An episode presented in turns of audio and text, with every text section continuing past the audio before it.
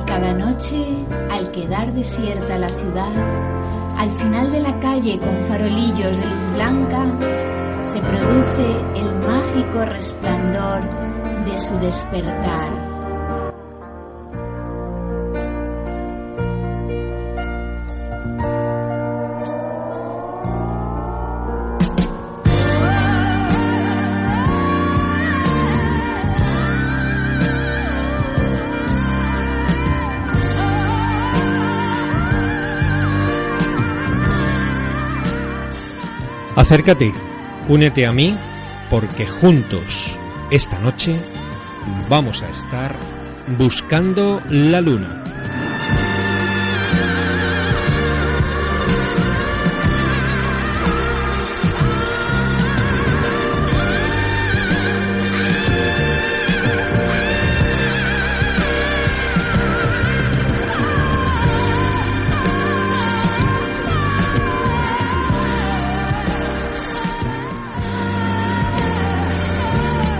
Buscando la Luna es un programa de José Luis García y Miriam Cobos.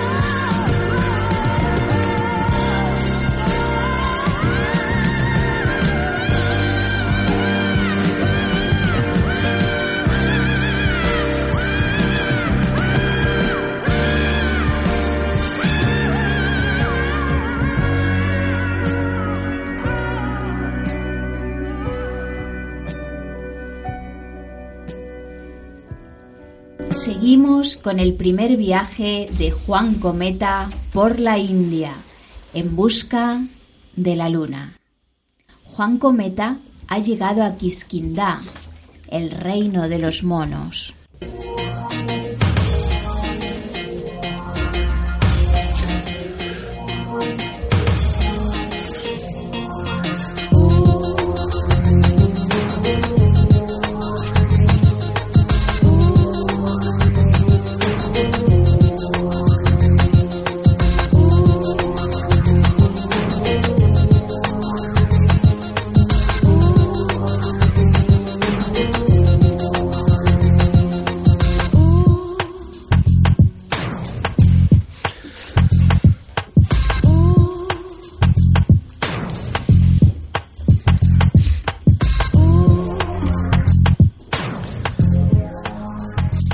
Había llegado al reino de los monos. Para acceder al recinto amurallado tuvo que cruzar el río.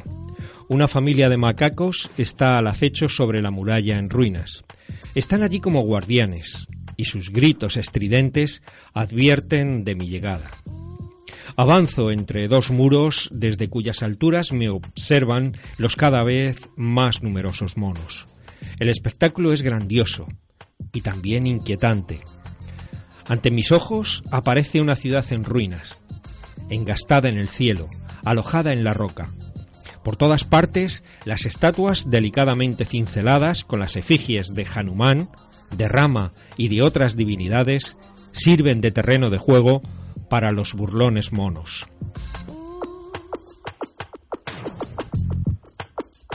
Algunas estatuas han perdido la cabeza, otras alguna extremidad, pero en todas hay algún mono encaramado.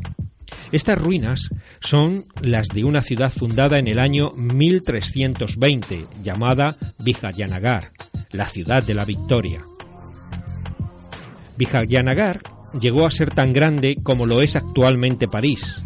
Esta opulencia encendió la codicia del sultán de Delhi, quien en 1565 envió un ejército formado por 800 soldados de infantería, 100.000 jinetes y 10.000 elefantes. La astucia de un comando nocturno consiguió que al amanecer la cabeza del comandante de las fuerzas de Vijayanagar adornase el estandarte del sultán. El ejército hindú que defendía la ciudad huyó presa del pánico.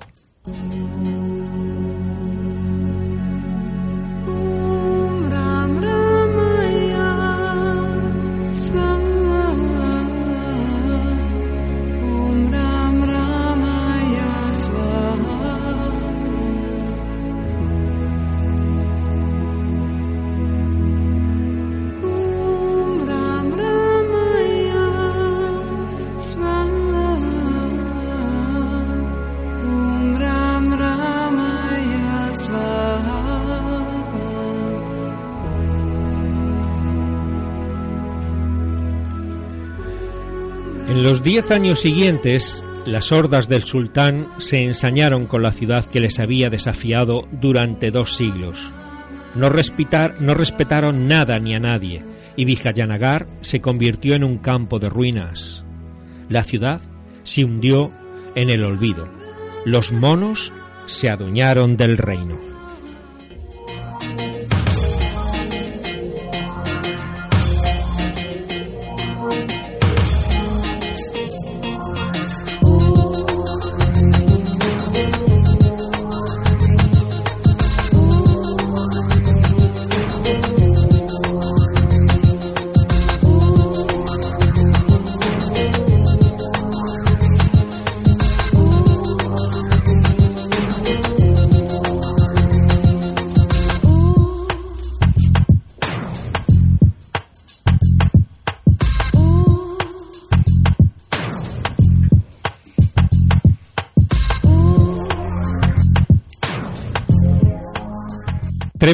Torre buscando una buena perspectiva del entorno. La piedra se desmorona bajo mis pies. Un pequeño grupo de macacos se me acerca. Se burlan de mi torpeza. Me siento arrastrado, zarandeado por una mano invisible. Dos grandes machos tratan de desvalijarme. Tiran de mi mochila, sus manos se deslizan en mis bolsillos. Gruño, refunfuño, protesto, amenazo y vocifero. Ellos gritan más fuerte que yo. Cojo una piedra y se alejan enseñando unos colmillos largos y afilados. Desde lo alto de la torre descubro las montañas rojas que forman un círculo en cuyo centro se levanta una montaña más alta que las otras. Algunos cientos de metros más abajo, una delgada columna de humo se eleva hacia el cielo. Reconfortante presencia humana en este carnaval simiesco. Me adentro en un laberinto de ruinas. El crepúsculo alarga las sombras y la mirada de los monos se pega a mi nuca. No quiero pasar la noche entre aquel ejército de monos y esas ruinas con sus silencios inquietantes, y decido ponerme en camino hacia la aldea que se vislumbraba a lo lejos.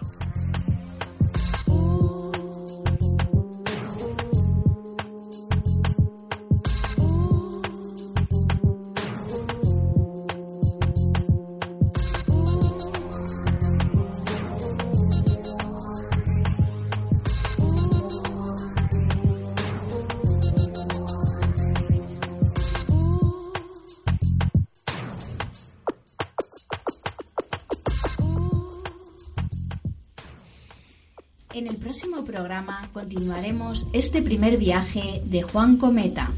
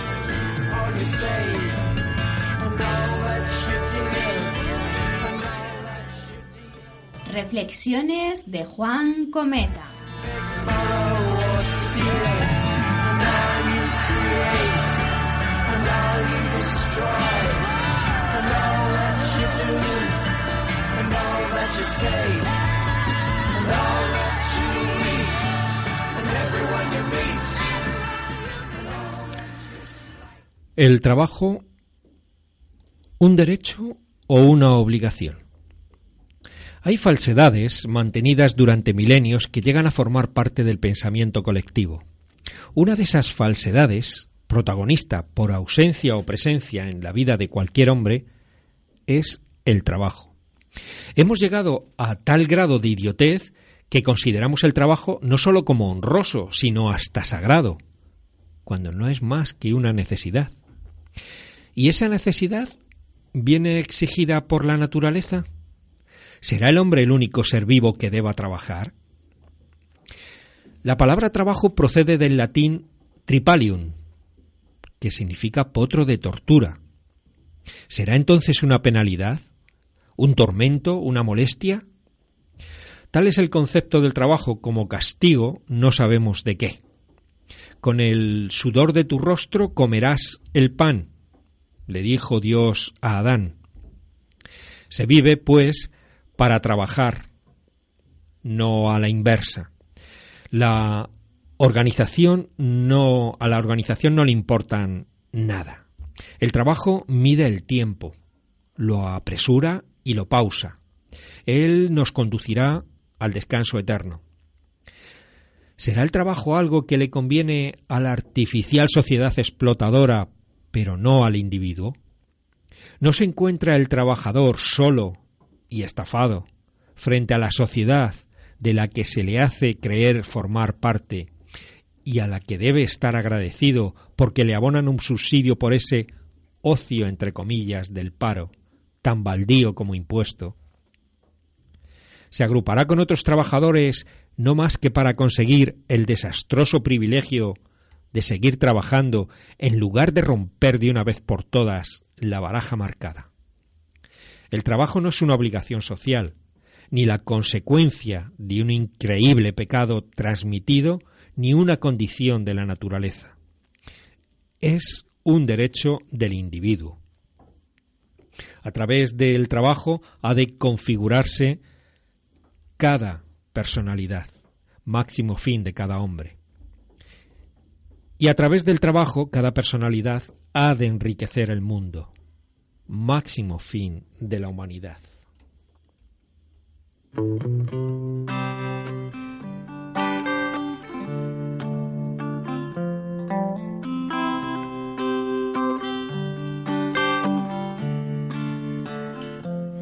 He's got a broken voice and a twisted smile. Guess he's been that way now for quite a while. He's got blood on his shoes and mud on his brow. Did he do it to himself or was it done to him?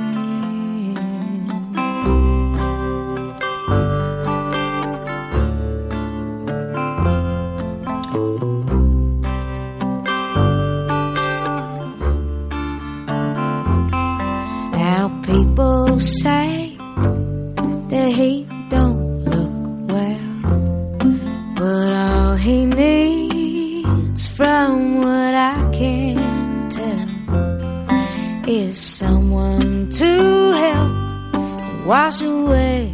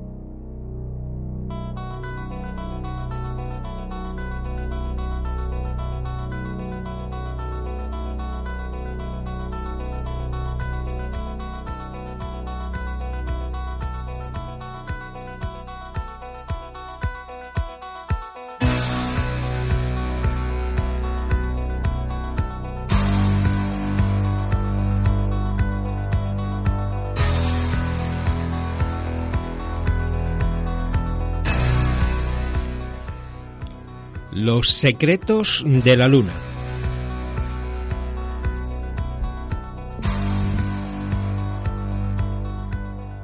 Ciencia ficción, leyendas, literatura, astronomía. Desde el principio de los tiempos se han creado con la luna como motivo de inspiración novelas, películas, obras de arte y las más complejas disquisiciones científicas. En esta sección del programa vamos a ir desgranando algunas de esas historias que giran en torno a la Luna.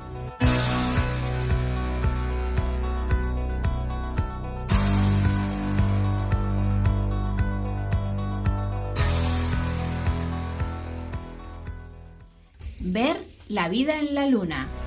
En 1835, el famoso astrónomo y constructor de grandes telescopios William Herschel publicó en un periódico de Nueva York sus descubrimientos acerca de la vida en la Luna. Según él, gracias a sus potentes aparatos, había podido ver en el satélite una vegetación variada y lujuriante, animales de todo tipo e incluso animales alados. Basándose en este trabajo, científico entre comillas, el periodista Richard Adams Locke escribiría posteriormente, ese mismo año, una serie de artículos que tuvieron enorme éxito acerca del tipo de vida sumamente avanzada que había en la Luna. Como se pudo comprobar posteriormente con los avances en la investigación espacial y con la llegada del hombre a la Luna, todo esto que decía William Herschel quedó en un mero relato de fantasía. ¿O no?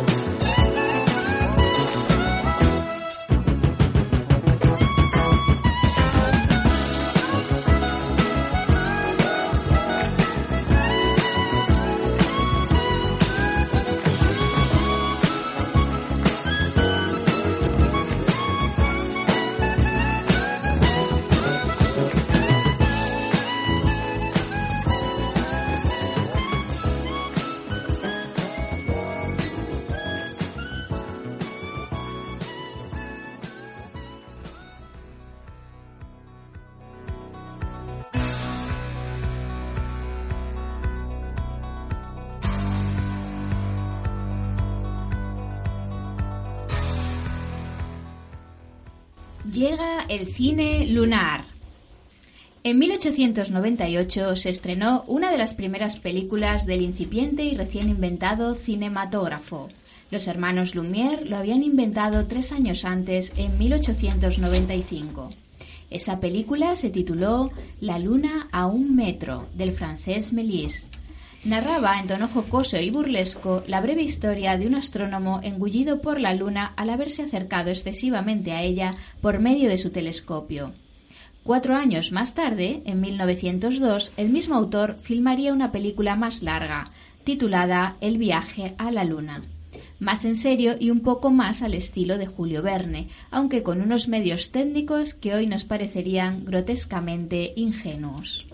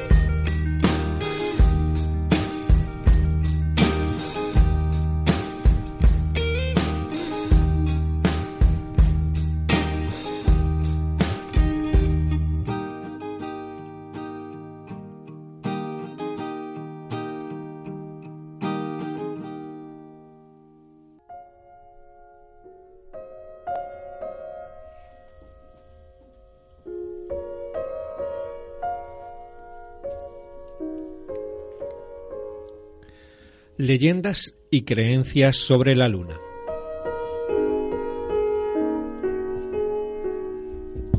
Las narraciones tradicionales sobre la luna, como las de tantas otras deidades provenientes del cielo que vinieron a guiar a los hombres, carecen en su mayoría de realidad. Sin embargo, es innegable que sus datos enigmáticos ejercen aún en nuestros días una maravillosa fascinación.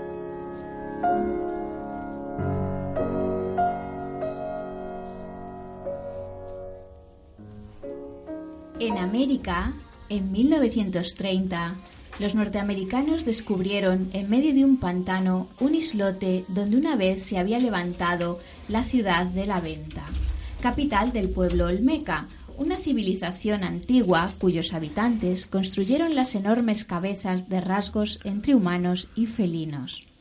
Este pueblo, poseedor de grandes riquezas en oro, plata y piedras preciosas, adoraba dos divinidades femeninas, las diosas de la tierra y de la luna. A esta última atribuían la conservación de sus bienes, además del saber, ya que regulaba la siembra y el crecimiento de los vegetales, así como también el ciclo de la mujer y otros fenómenos que aún hoy siguen siendo un misterio.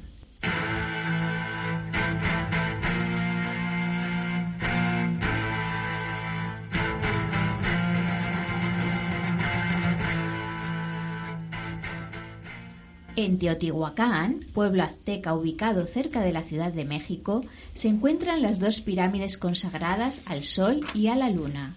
Según la leyenda de ese lugar, la diosa Luna fue hechizada y encerrada bajo uno de los monumentos, en un gran bloque de cristal, donde aún sigue durmiendo.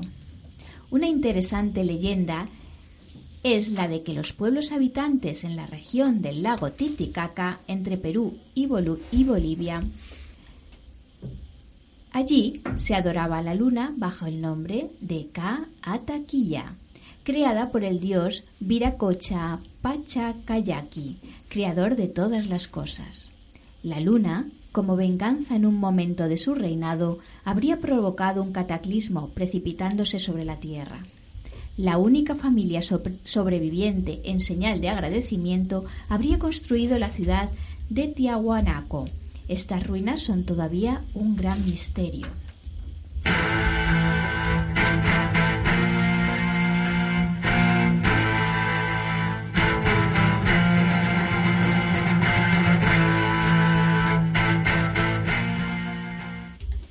Notables son las coincidencias, entre comillas, que unen por sus similitudes a pueblos totalmente distantes.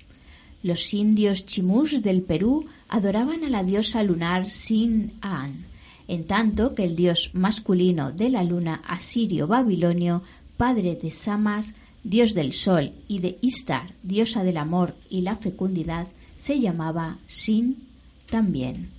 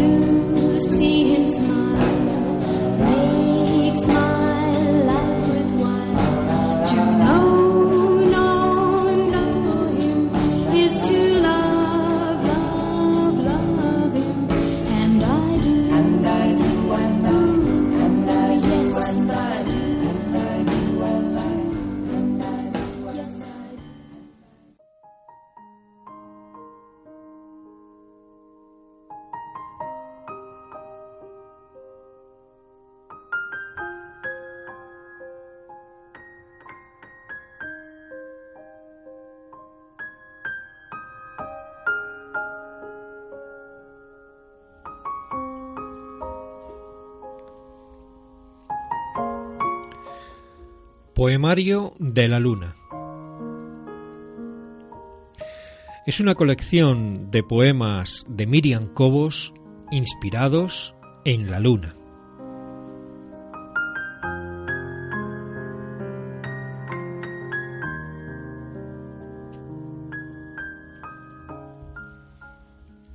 No pude competir con la luna.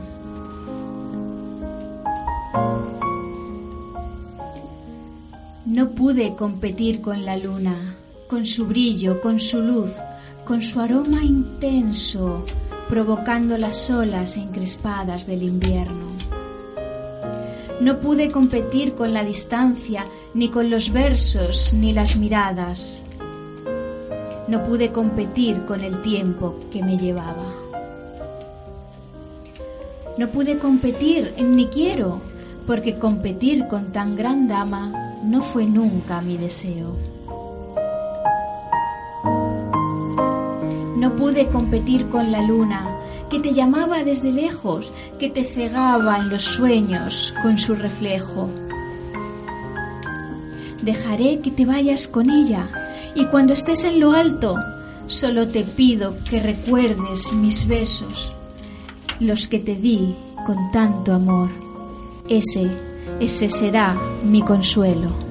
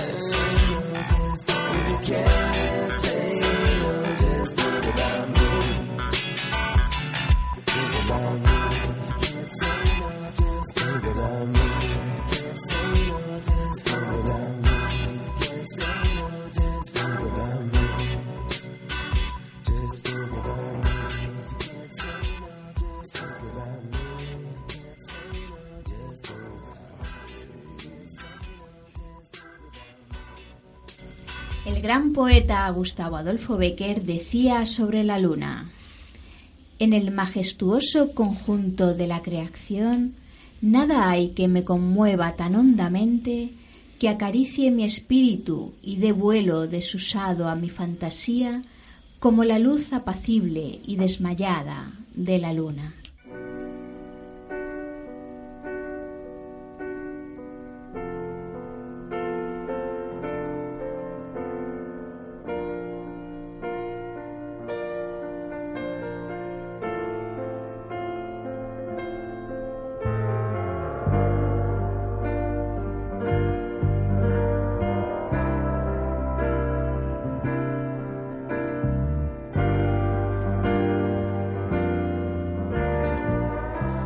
Como siempre, a vosotros, amos de la noche, os deseo que tengáis alguna experiencia lunática.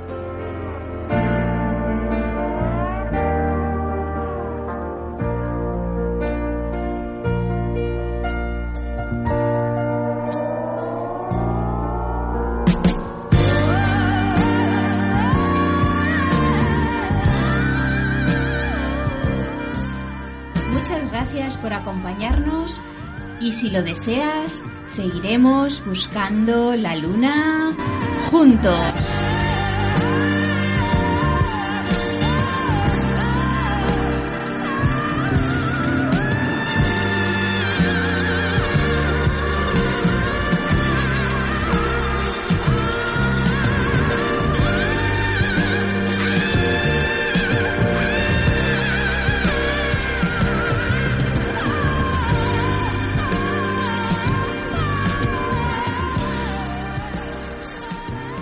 Saludos de José Luis García.